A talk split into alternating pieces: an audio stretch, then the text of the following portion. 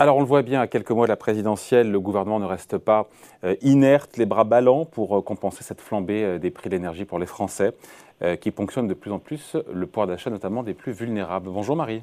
Bonjour David, bonjour à tous. Marie Viseau, rédactrice en chef adjointe au Figaro. Bon, politiquement, l'exécutif en même temps n'a pas le choix.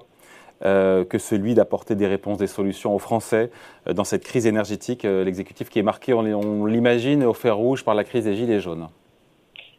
Et son effet maintenant Alors, il n'a pas le choix. Il a toujours le choix. Hein, euh, mais effectivement, euh, vous, le, vous rappeliez, David, la crise des Gilets jaunes, elle est partie sur ce genre de questions. Donc, il sait que le sujet est inflammable.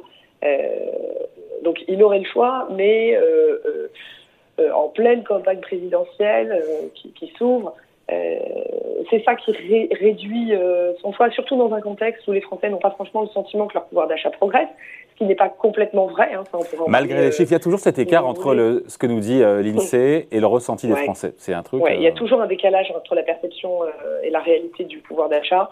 il y a plein de raisons et on peut très rapidement en parler. Déjà, c'est des moyennes. Euh, et derrière des moyennes se cachent une multitude de situations particulières. Hein. Euh, il y en a évidemment certaines qui sont moins avantageuses euh, que les autres, parce que juste pour rappel, le dernier recul du pouvoir d'achat, le vrai recul, il date de 2013. donc en fait, année après année, les Français ont le sentiment que leur situation financière ne s'améliore pas, mais macroéconomiquement, c'est pas vrai. Voilà. Donc les situations particulières, par exemple l'année dernière, il y a des salariés qui ont été mis au chômage technique. Euh, ils ont tous touché, leur paye à la fin de chaque mois parce que l'État était présent et derrière eux. Mais les entreprises n'ont pas toutes fait le choix de compenser la, petite partie qui restait à leur charge, par exemple. Euh, donc pour ces, gens-là, ça s'est traduit par une perte financière directe. D'autres, dans des activités plus porteuses, euh, on continue à augmenter les salaires. Voilà comment on fait, euh, comment on fait une moyenne. Et puis il y a un effet loupe sur le sentiment de, de perte du pouvoir d'achat parce que la hausse des prix porte sur des dépenses auxquelles les ménages euh, peuvent pas euh, peuvent pas échapper. C'est les, les, dépenses très engagées, comme le dit l'INSEE. Hein. C'est euh, c'est tout ce qui est lié au logement, à l'eau, l'électricité, le gaz et toutes ces dépenses contraintes.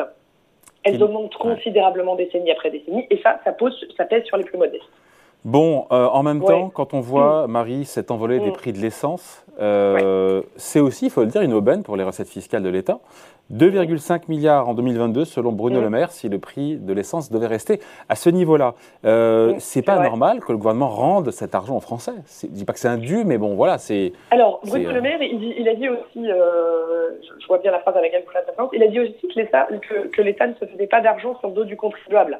Euh, c'est ça l'idée. Et c'est vrai qu'il a, il a les chiffres pour lui. Les recettes fiscales supplémentaires de l'État, effectivement, c'est 2 milliards et demi de plus prévus en raison de la hausse des prix de l'énergie. Mais pour l'instant, il prévoit de dépenser euh, on, est pour l'instant à une facture de 5,6 milliards d'euros. Donc il fait plus que rendre euh, aux Français pour protéger euh, les plus modestes. Et en plus, ce n'est pas fini. Cette facture, elle va s'allonger. La, facture, c'est intéressant. comment vous, vous, arrivez à ce chiffre de plus de, 5 milliards d'euros? Il y a le chèque carburant dans les mm. d'ici la fin de la semaine, nous a dit Gabriel Attal, a priori pour savoir exactement à quoi ça pourrait ressembler. Il y a la revalorisation du chèque énergie, ça je crois de mémoire c'est 600 millions d'euros, c'est ça? Oui, tout à fait. et le gros du morceau, c'est donc c'est le blocage du, enfin le gel du prix du, de l'électricité, c'est ça hein? Oui, c'est ce qu'ils ont appelé leur bouclier tarifaire. Euh, oui, mais ça sera payé un jour ou l'autre, donc c'est pas. Ce sera, c'est une avance de, pour l'instant, c'est de, la, de la trésorerie budgétaire. Voilà. Euh, mais en même temps, une vraie il, faut, euh, il faut l'inscrire dans le budget. Hein, l'amendement, il a été déposé hier après-midi par le gouvernement pour entériner une dégradation de 5 milliards d'euros des comptes de l'État. Pour l'instant, il a pas. Oui, mais c'est temporaire. C'est pas une dépense fiscale. Hein. En tout cas, pour l'instant, ça l'est, et on verra ce qui se passera après.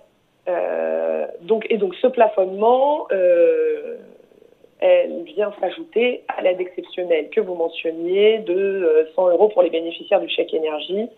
c'est une mesure à 600 millions d'euros. Et donc on attend les détails très très prochainement, c'est vraiment une question d'heure ou de jour, de ce chèque énergie sur lequel le gouvernement travaille. Chèque carburant.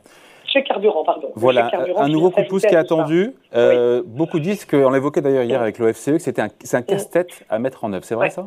C'est vrai, c'est vrai. Euh, alors déjà, pourquoi un chèque? Parce que, euh, et pas une baisse de taxes, hein, comme ça a pu être en débat à un moment. déjà parce que un centime de baisse sur le litre de carburant, c'est un calcul de Bercy, hein, ça représente un demi-milliard d'euros. Donc c'est très coûteux pour un résultat tellement dilué que les Français ne le sentiront pas. Euh, et la baisse de la fiscalité, ça aiderait tout le monde de la même manière. alors que, on disait tout à l'heure, les Français sont évidemment loin d'avoir tous la même situation et la même dépendance de la voiture. Donc, option du chèque. Si on cible, c'est évidemment compliqué à mettre, en œuvre. Qui on cible? euh, il y, aura, il y aurait un critère de revenu, mais qu'est-ce qu'on fait d'une mère au foyer qui accompagne ses enfants à l'école? Qu'est-ce qu'on fait s'il y a un réseau de transport à, proximité?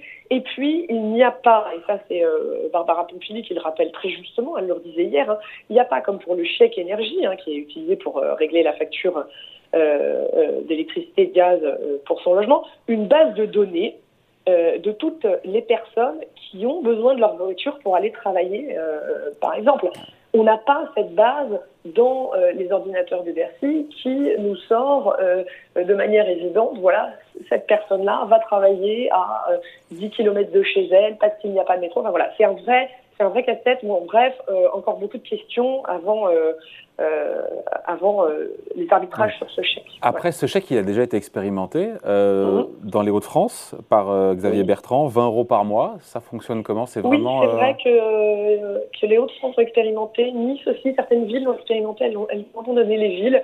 Mais dans les Hauts-de-France, ça fait plusieurs années. depuis 2016, c'était une aide au transport. 20 euros, ouais, vous venez de le dire. Alors il y avait tout un tas de critères. Il fallait habiter, euh, il fallait travailler à moins de 20 km de son domicile, il fallait avoir un CDD ou un CDI. Il fallait qu'il n'y ait pas de transport en commun de mémoire dans le dans le dans le coin. Et puis euh, c'était déclaratif? C'était déclaratif, j'imagine. Il fallait aller eh demander ben, cette prime, hein. enfin cette. Euh, c'est une, une bonne question. Il fallait certainement il fallait certainement le demander. Euh, c'est évidemment plus facile hein, la relation entre euh, l'administré et une région que l'administré et l'État. En tout cas, euh, ça avait coûté euh, un peu plus de 9 millions d'euros à la région. en, plein gilet jaune, Emmanuel Macron avait dit que c'était une bonne philosophie, mais que évidemment c'était pas exempt de défauts et que évidemment aujourd'hui il calquerait pas son chèque en préparation sur celui de France. Bon, en tout cas, l'objectif, c'est que ce chèque arrive le plus vite possible, nous a dit Bruno Le Maire. Euh, encore une fois, on est dans le flou ou on, sait, on connaît potentiellement le timing hein? Bah, effectivement, il dit c'est le plus vite possible. Euh, donc l'annonce est attendue, hein, comme on le disait, euh, très très rapidement. Il faudra, ensuite le faire passer dans un texte budgétaire. Si le gouvernement veut que la mesure soit à effet immédiat, faudra qu'il l'inclue dans la loi de finances rectificative pour 2021 et pas dans le budget pour 2022. Hein, c'est de la tuyauterie budgétaire. Mais en tout cas, tant que c'est pas pas passé au Parlement, euh, ça, ne pourra pas, euh, ça ne pourra pas être opérationnel. Il faudra voir effectivement quelle tuyauterie. Merci beaucoup. Explication signée Marie Viseau pour Le Figaro. Merci Marie. À bientôt. Bye.